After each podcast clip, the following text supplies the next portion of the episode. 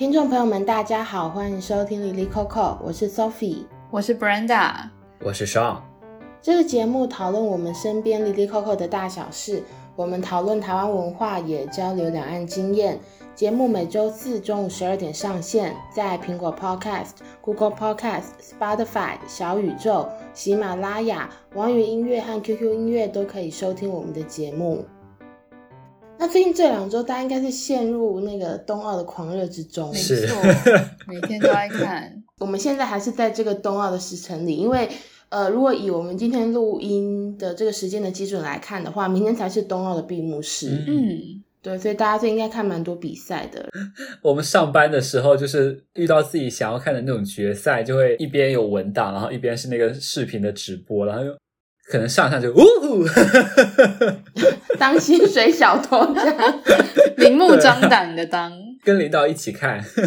那因为大家其实关注奥运是关注奥运的比赛的状况嘛，嗯，那可是我们三个其实是关注到奥运的这个事情引发的一些关于性别议题的讨论。其实这是 Brenda 跟我们分享的啦，是就是南韩的射箭选手有一位叫做安山，他今年才二十岁，可是他今年的表现就非常好，就是他在射箭项目拿到了三个金牌，创下了纪录。通常来说，这个很厉害的人应该是可能他们南韩国内的报纸就会讨论说他到底是怎么训练的啊等等的讨论。不过讨论他优异成绩的同时，就是开始有人指控他是女权主义者，然后他很仇男这样子。那其实从这个事件开始，我们就三个就稍微有点讨论说，其实我们好像有点感觉南韩的社会蛮厌女的，嗯，好像啦。所以今天算是一个新的小尝试啊，就是我们等下三个会以到底南韩的社会的厌女风气到底是不是真的呢？那鞍山的事件在里面又是一个什么样的角色？然后来讨论一下今天这个议题。是的。那我先来快速跟大家介绍一下，就是鞍山选手他到底陷入一个什么样的争议？就是鞍山选手他在奥运的造型是一头短发啦，嗯、可是他过去在他的 IG 或者他们训练的照片，呃，你就可以看到他以前是一头长发，然后他都会绑马尾这样子。就有网友在鞍山选手就是今年大概三月的 IG 发文下，他就贴了一个很失望的表情符号，然后就问他说：“你为什么要把头发剪掉啊？”嗯，那鞍山就回应说：“因为这样比较舒服嘛。”那其实我们三个，如果还包括所有的听众，如果你不太了解南韩社会的一些语境的话，你就觉得说它只是一个提问而已，好像不是什么特别严重的问题。嗯。可是那个时候，在这篇贴文之下的其他留言，就开始有人质疑说，为什么要特别问这个问题呢？那他们会这样子，看似反应好像有点比较大的原因，是因为。包括在南韩极右派的线上讨论区、日间最佳储藏所，还有其他南韩比较有点厌女的论坛里面，这些留言都会讨论说，女性剪去长发是不是就是她很丑男，或是她很女权？嗯，就是这一类的质疑，在南韩的网络社会是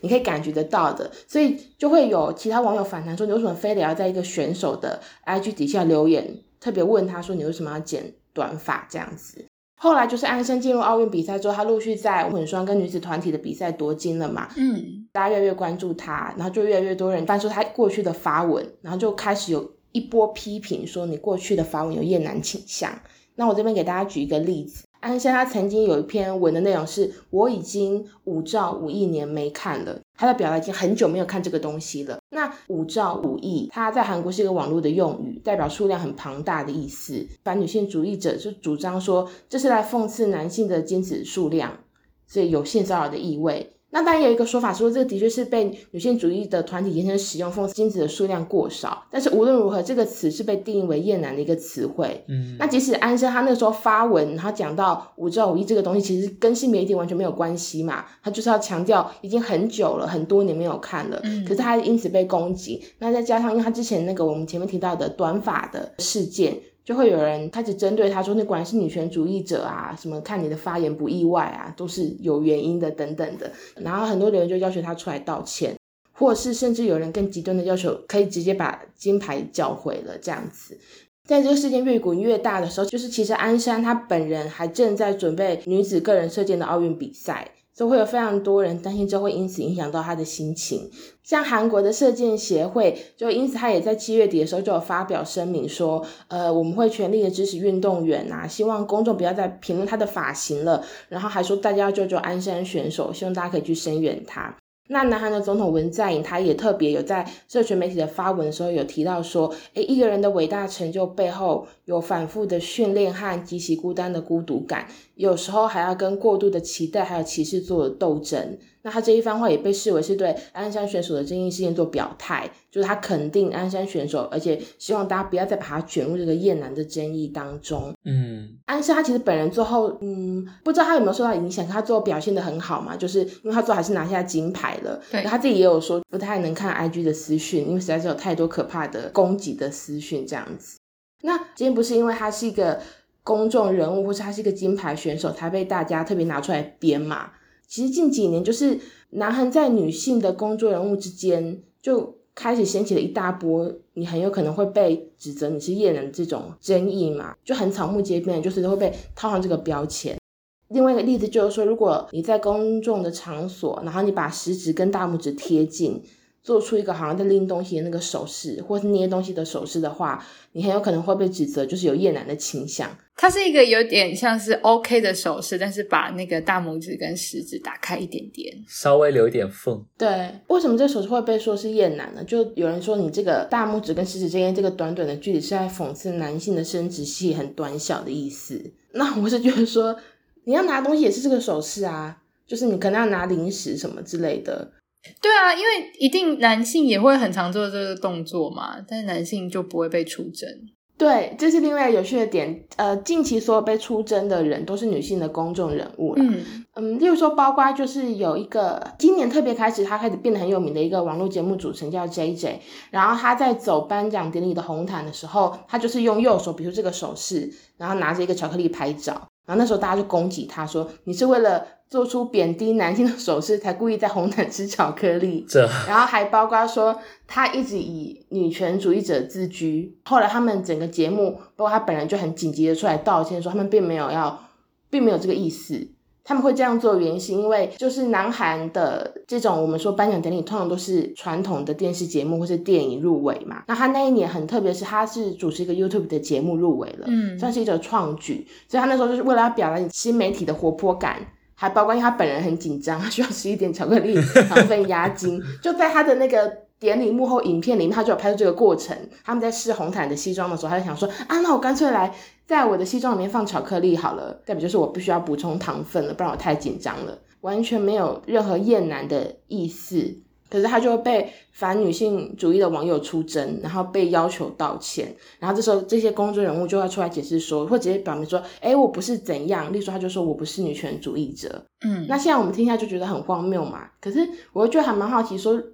嗯，就是我在了解这些事情之前，我就觉得说，如果别人说 Sophie 好像你感觉蛮女性主义的，我会觉得这是一个称赞诶。然后我就不了解说，那你在南韩女性主义变成一种骂人的话，嗯嗯嗯。然后就说像我们前面提到的安山选手的争议，就会有人留言说，你看安山她是出生于女子大学，然后她又剪短发，这种人百分之九十都是女性主义者，所以我不想再声援她了。然后我就说，哦。为什么呢？为什么会这样呢？就是我，我如果说我会觉得说，人家说我很女性主义，我会觉得他是相对比较包容、很有性别 sense 的人，嗯、我会蛮自豪的。而且你又读女校、欸，诶 你高中也读女校，那你会不会也很惨？如果就是现在有人要来出征我的话，他就会一直连续听我们这期节目。以前又聊过杨丽嘛，然后又读过女校，然后这一集又支援女性主义，对啊，然后就我就被大攻击。如果在南韩的话，对，那所以。从安山选手这个争议开始，就是我会觉得有两个主题可以来讨论啦。就第一个就是，呃，韩国社会为什么这么厌女？然后第二个角度是，所以到底韩国有没有仇男氛围嘛？因为感觉这些攻击安山选手人都会觉得说，那是因为女性主义者已经挑衅我们很久了，所以我们现在才要来出征你。嗯、所以，我们第一个讨论角就会先从南韩社会整个背景来聊，就是到底南韩社会为什么会这么厌女呢？就是其实现在有很多报道或者说研究也在探讨这个问题，然后网络上可能也会有很多人会觉得说，它只是一小部分韩国的男性对女性的仇视嘛，不能代表就是所有的韩国男性。当然，就是也不能就是一棒子打死所有韩国男性。但是从我们从前几年像 N 号房事件这些规模上来看，它可能还真的不是一个小部分的群体，而且这一部分的群体是有一个特征，是年轻世代。因为呃，韩国 KBS 最近有一个调查，叫做世代认识集中调查，他的调查对象就是二十四到三十四岁的年轻人，以及五十到五十九岁的中年人。他们会问很多问题，然后从这群群体中来获得一些答案，来看这个群体的一些特征嘛。然后其中有一个问题就是说，近日某便利店招聘工读生的时候写出的条件是拒绝女权主义者，然后这件事情引发了一些争议，你是否赞同这个做法呢？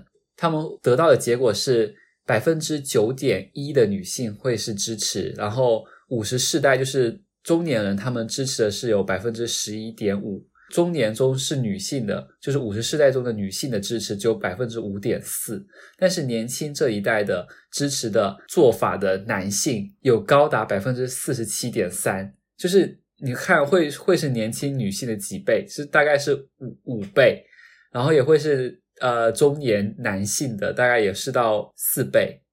我会觉得说还蛮可怕。就你一开始觉得说这只是一个少数的店家的一个比较极端的行为，结果你这样去调查之后才发现，啊、哦，竟然真的有人赞同，而且很多。对，所以就是这种厌女情节，它不是一个少数的规模，感觉它其实还蛮多人是这种态度的嘛。然后我们就看了一下它背后的原因，其实很多都会提到，它首要原因是因为经济，就是。厌女的男性，他们会认为说，女性现在并不属于弱势的地位，就是无论从社会文化还是政府的政策上，他们都觉得是倾向于女性的。比如说，早在二零一七年，韩国性别平等部门就公布了一项五年计划，就是希望说是扩大女性在国企、政府部门和公共学校的就业机会。所以网民们就会认为说，这种政策在一定程度上会影响到男性的就业，导致男性的失业率上升，挤压到男性的生存空间。这种论述还有个大的背景是在上世纪七八十年代，其实韩国是经济发展很快嘛，然后男性是拥有稳定且优渥的工作。在那个时期，因为受到男主外女主内这种传统文化的影响，所以女性都是在家操劳家务，然后整体社会分工就会是这样，就是。就业市场就属于男性的，然后但是到了九十年代末，就是亚洲的金融危机爆发，很多男性就丢失了饭碗，那家庭的收入就下降，所以女性有很多就会被动出来需要务工，然后就会出现一些性别间的社会竞争，然后更重点是近几年来韩国的失业率是非常高的，就是在二零二零年。特别是二零二零年，因为疫情的原因，是创下了近二十年最高的失业率，就是失业人口达到一百一十点八万人，然后失业率是达到百分之四，而且更严重的是韩国的年轻群体他们的失业情况，在二零一九年，二十五岁到二十九岁间年轻人的失业率是达到百分之二十一点六，这真的是就是非常高了。因为我之前查了一下，可能在大陆今年的情况，新闻上也说是非常严重，那个时候达到百分之十三左右。但你看韩国可能也还是两倍，就是快接近两倍这种情况。然后也是从二零一二年起，韩国年轻人失业人口占总人口比例就连续七年在 OECD 三十六个国家都是居首位的，那也都是超过像丹麦和墨西哥这些国家。所以，年轻男士很多年轻男士就会觉得说，我同意四五十岁的女性，她们有做了很多牺牲，但我不相信那些二三十岁的女性受到了歧视。他们就觉得说，现在整体社会文化和政策上都是偏向这些女性的。除了像经济、像这种工作机会上受到威胁以外，厌女的男性也会觉得说，女性和男性之间是不公平的。为什么要要求男性去服兵役，然后女性不用呢？然后，而且他们会觉得说，既然我们都是提倡男女平等了，为什么结婚的时候男性依旧要背负很重的压力，就是需要男性来买房，需要男性来买车？我觉得这其实也是跟大陆前前一阵子有一段时间是对女权的一个抨击，就是说是田园女权主义，就是也是质问说，为什么女性在要求平等的时候，却不以相同的条件来要求自己？就是他们会认为说。田园女权主义者就是要求权利上的平等，但忽略了责任上的平等。这可能就是韩国目前我们会说年轻群体有很多是厌女情结的背后一些原因的讨论。刚刚上讲到一点，我在搜寻这一集的资料的时候看到很多就是在讲那个兵役的问题，因为呃，南韩的男性要当兵其实要当蛮长的时间。对，我我看了一下，就是他们至少要当两年。那如果有在关注韩国娱乐圈的听众，大家都应该知道，就是会有很多人讨论说，南韩对当兵的那个，因为大家实在觉得当兵太痛苦了，所以他们也会有一个风气，是他们不希望你逃兵，就会很极端的变成，其实有一些人他是可以免疫的，因为他实在是因为生病没有办法当兵，或是他就天生有一些疾病，虽然他可能没有很外显，可是其实不适合当兵的嘛。这些公众人物如果因此没有去当兵的时候，就会被骂很惨。对，所以大家其实对当兵这件事情是大一方面又觉得。他们说这是大韩民国的荣誉嘛，你必须要当了一个兵才能成为一个真正的男人。嗯、可一方面，大家觉得有点像是媳妇熬成婆的概念，如果你没有去当，大家就会一直骂你。女性也是一样的状况。这几年很多对兵役相关的调查，很多男性都觉得说女性应该要去当兵吧。呃，应该说他们会有一个态度是说，因为两年的兵役。对于你整个就业跟生活规划是很大的影响嘛？嗯、他们觉得等于同年龄的女性可以比他们多赢了两年的机会，可以在职场上做竞争。可这两年我因为国家的政策关系，我不需要在那边当兵，所以我也会觉得说兵役问题好像也是厌女情节里面，你们是要提说到底能不能负相关的责任跟义务的时候，他们都会被拿起来讲说，可是反正女性又又不用当兵，那你有什么资格来讲这个话？这真的是每次在讨论就是男女实质平等的时候会丢出来的一个问题。但是我我自己在看这个题目的时候，我也同时在思考说，你就只有兵役可以讲了吗？就是女性如果在结婚之后，她可能是就此就无法再回到职场上了。那那个时候，不要说男性超过女性多少，就根本是女性已经从职场上面消失了。如果说男生当兵的话，消失的是一年两年的时间，那其实女性消失的东西是更多的。嗯，这边可能就会吵起来了，可能到这一步，然后大家就说：“那你们自己不也是怎么样吗？”类似像这样的议题，或是说，就是我会觉得说，这也是为什么等一下在讨论就是南韩的女生是不是仇男的时候，也会也会有的一个状况，就是说大家都会去彼此批评说你没有做到这点，那你也没有做到这一点，类似像这样的状况发生。嗯嗯嗯，就我们等一下会有很大一番讨论，嗯、就是到底这个社会氛围是怎么样。不过因为刚刚上有提到一个很有趣的点，就是说可能我会觉得年轻世代很开明，可是，在南韩在讨论新媒体的时候，可能不是如此嘛。就年轻世代反而好像会比较稍微有明显的厌女倾向。那这其实有一部分的原因也是因为年轻世代用了非常多网络嘛，社会中的厌女现象如果反映到网络世界的话，其实会有更多很极化的状况产生。在端传媒，他有一篇评论的文章有提到说，韩国信息大学的教授叫孙熙正，他就特别把二零一五年这个年份挑出来，他觉得说，二零一五年开始，网络空间开始引发了这种女性主义、女权主义大众化的潮流，那他把它命名为女权主义复兴，就在网络上，大概二十多岁的男性跟女性开始出现了很尖锐的矛盾和对立。那这就可以开始接续我们接下来讨论了，就是我们前面提到鞍山选手的那些攻击他的言论里面就有提到说，女权主义者把我们害很惨啊，都被这些人占据了，嗯，男性其实反而没有为自己发声的空间嘛。我们可以来讨论一下，究竟是这些男孩的男性很玻璃心呢，还是他们真的感受到一种仇男氛围？那这个仇男氛围是怎么样显著完成的？就接下来会请 Brenda 来跟我们介绍一下。好，就延续刚刚两位的内容，就是说在二零一五年之后。随着女性运动在网络上面的兴起，就是话语权就比较多的被交给年轻的女性。相比于二零一五年以前，就是韩国女权运动比较都是和平的，或者说跟政界有一些携手合作的情况。二零一五年之后，就是大家在网络上面发声的机会比较多了之后，就也显示出了一个比较强烈的凝聚力和爆发力。那也是以这个为节点，就是说韩国的主流女权主义运动正式的步入激进的形态。那刚刚同样是端传媒的文章里面的韩国昌原国立大学哲学系的教授尹金智英，他就有说过，这也是西呃和西方国家比起来，韩国女权主义比较不同的地方，就是它是由激进的女权主义所主导的。所以我，我会觉得说，这有点像是两个很强的势力在强碰的状况，然后你就会觉得说，好像不管是丑男也还是厌女好，看起来都是非常激进的。尤其是在网络这个空间，就是当你看不到彼此的时候，就是你可能言论上面就会越来越极端化。我觉得这已经不是只有在性别议题上面，就是在很多议题上面都是如此的。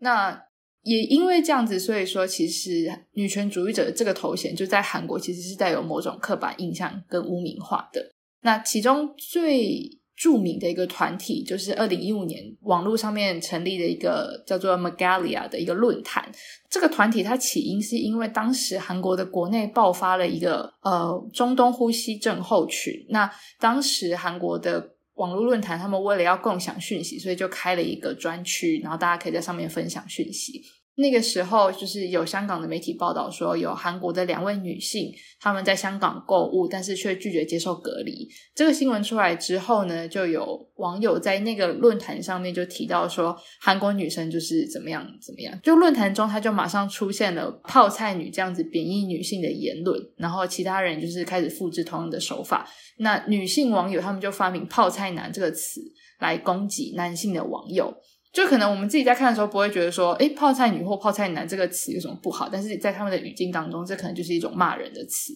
这两边的词就这样交互出现之后呢，官方就开始动作，就是说，就禁止大家在论坛里面提到泡菜男跟泡菜女。那有些网友就很不满，就是说，为什么以前泡菜女一直出现的时候都没有人禁止过，但是今天我们讲了泡菜男这个词，然后你们才开始有所行动。那不满的这群人，他们就向外去成立了另外一个组织，就是 Magalia。那他这个论坛成立的宗旨，就是为了要反击厌女的行为。那他们的策略就是用镜像的方式呈现，那个镜像就是镜子的镜，然后成像的，就是。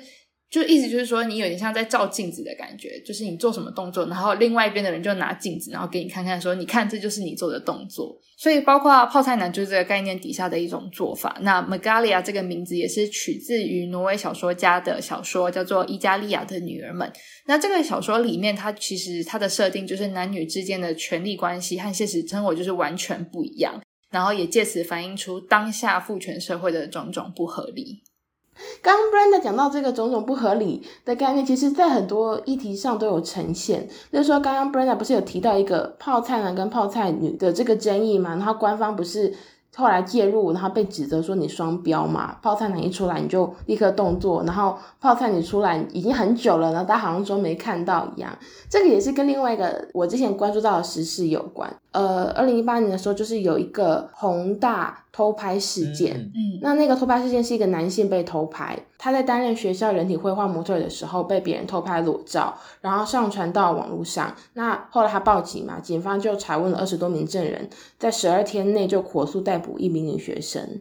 可是这次警方的高效率就揭露了男孩女性，就他们批评说政府花了十七年才关掉。分享女性偷拍影片的一个南韩最大的色情网站，可他这次花了十二天就开始着手调查偷拍男性的网站，就有点像是刚刚 Brenda 提到的泡菜男一出来就被官方说大家不要再吵了，可泡菜女已经出来很久都没有人出来喝令说你们不要这样做，嗯、所以他们因为这样子，二零一八年的时候有一个非常大的示威，就是大概有两万多名女性走上首尔街头。然后四十万人上青瓦台的联署请愿，就是要求政府要打击偷拍的犯罪问题。他们有一个标语叫做“我的生活不是你的 A 片”，就他们希望说，希望大家能够正视说，就是要有太多偷拍的状况，然后被放到色情网站上去。政府过去不作为，甚至把它当成是一种，因为大家都这样做，就是你要我一时要抓，我也不知道从头抓起了这种很消极的心态，希望能够做改正这样子。嗯。你就可以看到，在南韩的男性跟女性的眼中，他们看到其实是不一样的世界啊。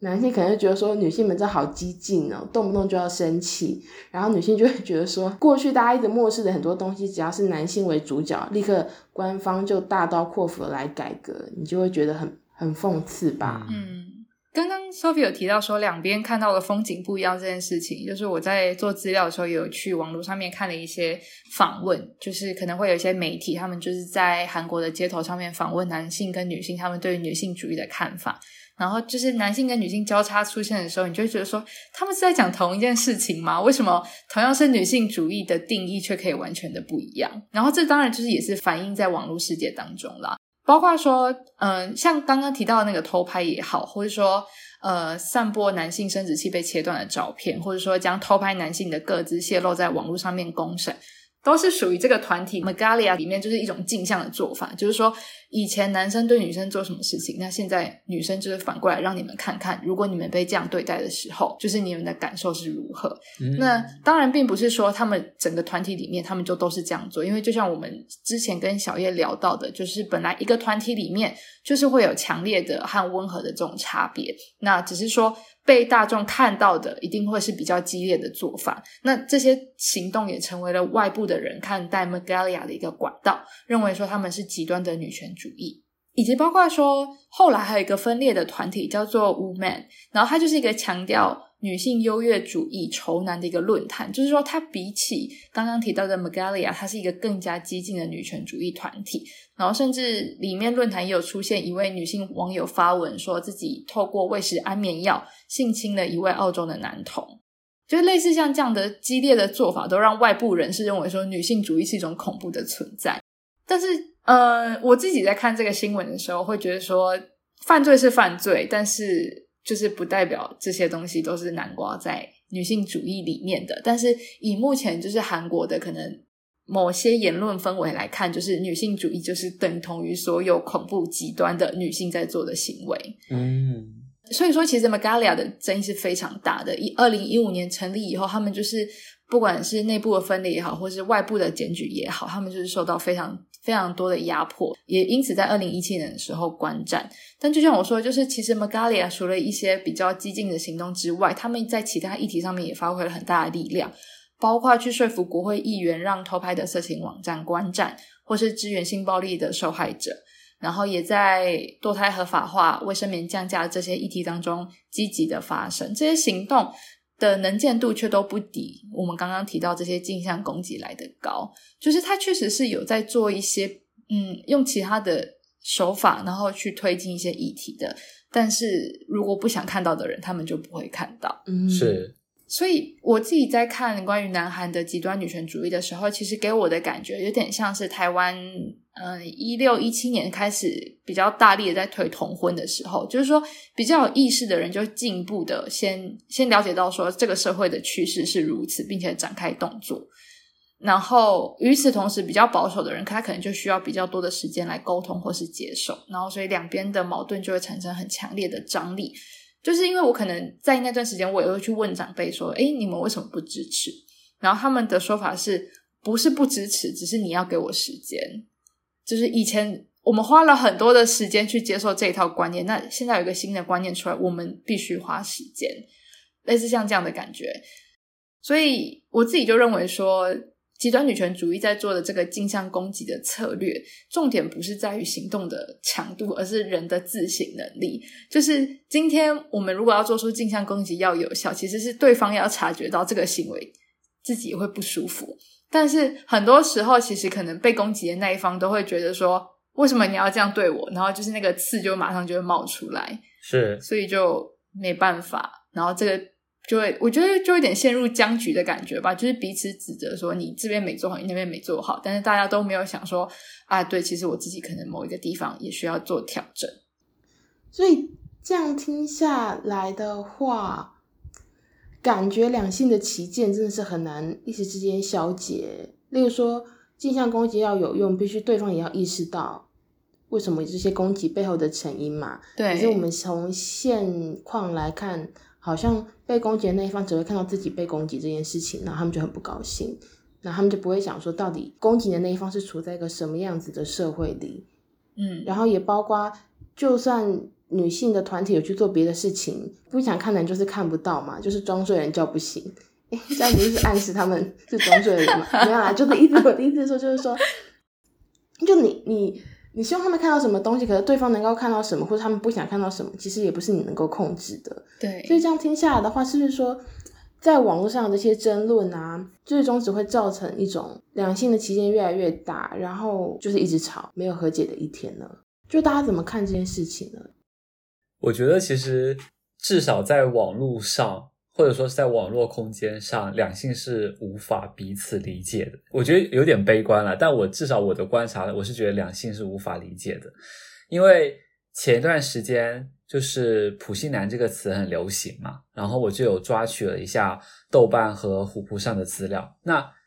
给不熟悉的听友解释一下，就是豆瓣上可能大部分都是女性在用，然后虎扑就是几乎都可以说是男性用户。对，所以就是这两个这两个社群，或者说这两个社交平台，你会很明显就看到两性之间的观点嘛，就是很明确的一个两性的平台。所以我就想说，那我来看一下这两个平台上的用户对于普信男他们的想法是什么，然后就会发现说，其实大家在使用这个词的时候。他们是没有希望拉近彼此的了解，或者说是在想要去尝试进行沟通和交流。大家很多时候都是自己单方面的吐槽和发泄不满。像在女性的语境中，就像豆瓣中，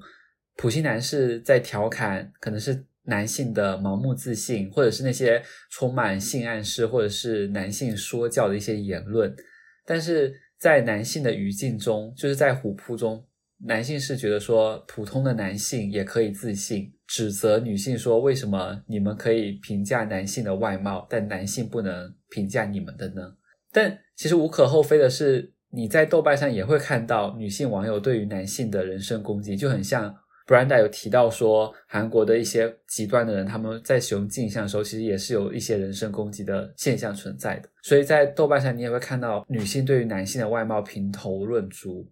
然后用词评来对这些呃评论进行分析的话，会发现说虎扑和豆瓣他们有一个是很一致的，就是出现最多的词就是丑，就是 彼此都觉得对方很丑，就大家说你长这么丑，你还说这种话，嗯，然后对方说你也丑，你才丑，你知道就是很像两个小孩子在对骂，就是大家都在评论对方的外表。像我当时在那篇文章，我就写说，其实，在当下的网络的环境中，两性的交流是很难的，因为就是这种分散式和碎片化的讨论，会使得我们这种讨论的背景它是会被忽略的，然后它的情境是会被抽离的，而且这种只言片语的交流，它是缺乏连续性，会使得我们的问题会一再失焦，然后语言的描述在这一过程中也会逐渐失去背后的含义。就最后只剩下字面上的意思，就像普信男最后也就只是变成两性间情绪的一种宣泄。就其实我觉得没有加进彼此的了解了，就是只是单方面的宣泄情绪，然后对立越来越严重。对，嗯，因为我自己的观点跟 Sean 一样，就是我很悲观，我不觉得网络上面能够有太多平等对话的空间。所以这件事情是发生在网络上面，但如果说大家能够。回到线下，就是你跟真实的人相处的时候，我觉得你去真真正的认识那个人，然后他的想法，而不只是看到他的性别的话，我说不定，我觉得那说不定才会有机会你去知道说这个人是不一样的。嗯、就像我们三个人，就是就是有存在两种性别嘛。然后，但是我们是不断的在交流我们自己对于议题的想法，所以我们看的就不只是性别了嘛，而是说我们这个人，我们自己的思考。嗯，那反正什么事情放在网络上面都会变得很极端啦，大家看到的也都会只是是那种很短、很快速、很尖锐的东西，然后大家在互相刺来刺去。对，那台湾其实也有蛮多厌女的词汇，但是因为我自己对这方面就还蛮不熟的，就我只要看到我都会自行回避，包括母猪教或是佛佛池。但是从我自己的角度来看，就会很不可思议啊！就会觉得说，因为不管是男性还是女性，人本来就是很多元的存在。就是即便你今天是拿兵役去讨论说男女不平等好了，但是在其他地方可能也有各种不平等存在。所以我们要讨论的就不只是男女的问题，而是平等的问题了。然后，所以我会觉得说，如果只是用性别去区分好坏，就会漏看很多东西。嗯嗯。我的想法也跟两位很像。你看，我们如果要悲观，大家也都是一起悲观这样。我我自己也是觉得，网络上如果您要有很有建设性的对话，我会觉得目前的环境下是蛮难的啦。嗯。然后我也会感觉到，其实不只是性别议题，其实前面有提到的各种议题都是，你要在网络上好好的对话，其实没有那么容易。我想说，这十年网络的环境变很多诶，因为我昨天在。整理资料的时候就想到说，我大概在国中的时候，二零一零年不是有阿拉伯之春吗？然后那个时候大家都对网络的前景抱着非常乐观的发展，就是说因为有脸书跟推特，在各个地方有任何抗争的画面，即使呃你的新闻媒体是被当地政府把持的，可是民众想要抗争的这个东西是可以透过网络做传播的，然后也因此这样可以推翻我们说独裁政权。可是我们现在。提到脸书，我们想到是另外一个东西，就是同文层嘛。你以为你要在上面是跟不同背景的人对话，没有，你某个议题对话的越多，你只会越陷入同一个立场的言论里面了。你跟不同的立场是没有办法产生交集跟互动的。如果你能够看到不同立场的言论，很有可能是因为它过度极端，以至于它在网络上传播的非常快。嗯，那那时候你只会去他的账号骂他而已，然后你们就会更分裂，大概是这样子。所以我也在想说，线上如果难，线下该怎么做？嗯的确，我们如果回归到到底什么是女性主义或什么是女权呢？这个东西好像在我们过去的教育的环境中，其实没有这么明确的被提起来。其实我们好像有点知道这个事情，可是我们不太知道该怎么样去学习它，或者它到底是什么样的意思嘛？所以才会变成我们之后在网络上跟人吵架的时候，我们只拿我们想要的意思，然后去做诠释。那就让我想到另外一本书，就是因为我刚好之前有机会读到韩国有一本书叫做《我是男生也是女性主义者》的这本书，作者叫做崔成范，他是一个高中的老师，那同时他也在他的课堂上会透过教育，就是教同学去学习跟怎么去学习女性主义。他是一位男性哦，可是他就有在书中提到说，诶，为什么他要这么做呢？他那时候他有一句话，就他是说，因为男性普遍无法深入体会女性的生命处境，所以更要学习女性主义。那整个社会制度的设计和氛围有太多对女性的不公平，所以如果你光凭良心是不够的，你必须要有知识去理解到底发生了什么事。那我会对于谁应该要学习女性主义的这件事情有更大的延伸的讨论，就是我会觉得不只是男性，女性也要学，因为像我们之前读书会不是有聊到他的身体跟其他派对嘛，就是《派对恐惧症》这本书，我们就有提到说，其实厌女有时候不是。男性厌女而已，有时候女性已经把这个厌女的价值内化成她自己的处事方式，嗯、所以很有可能也会去攻击其他想要做一些改变的女性，或是她可能会比较福音父权的规范，可她自己都不自觉。然后也像 Brenna 前面提到的嘛，就是你如果要跳脱性别来看的话，它其实是一个平权的运动啊，就是现行的体制下压迫的不只是女性，也是男性。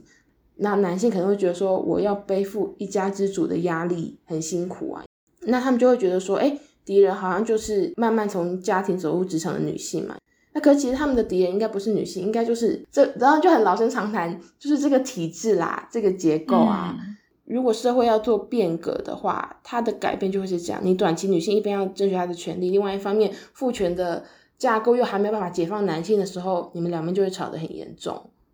可是我想说，如果一百年之后呢？如果大家能够慢慢发展呢？总有一天，大家不要用性别去看你应该要做什么样的事情，应该要承担什么样的责任，有没有可能就就能够和解了呢？我在想这件事情有没有可能呢？不知道。然后我又想到一个乐观的想法，如果看一下冰岛的话，他们现在都可以放四天假了，诶，说不定有机会。大家觉得说，你看你工作，你工作怎么可能放超过两天以上的假？可是像冰岛，哦，冰岛是可以放到三天啦。嗯。做四休三，对，这个世界上只有一个国家已经成功了吧？那两性的解放有没有可能成功呢？可能不知道我们活着的时候能不能看到。可是如果长久看，说不定有机会吧。如果那时候人类还没毁灭的话，这 这也不知道到底是乐观还是悲观。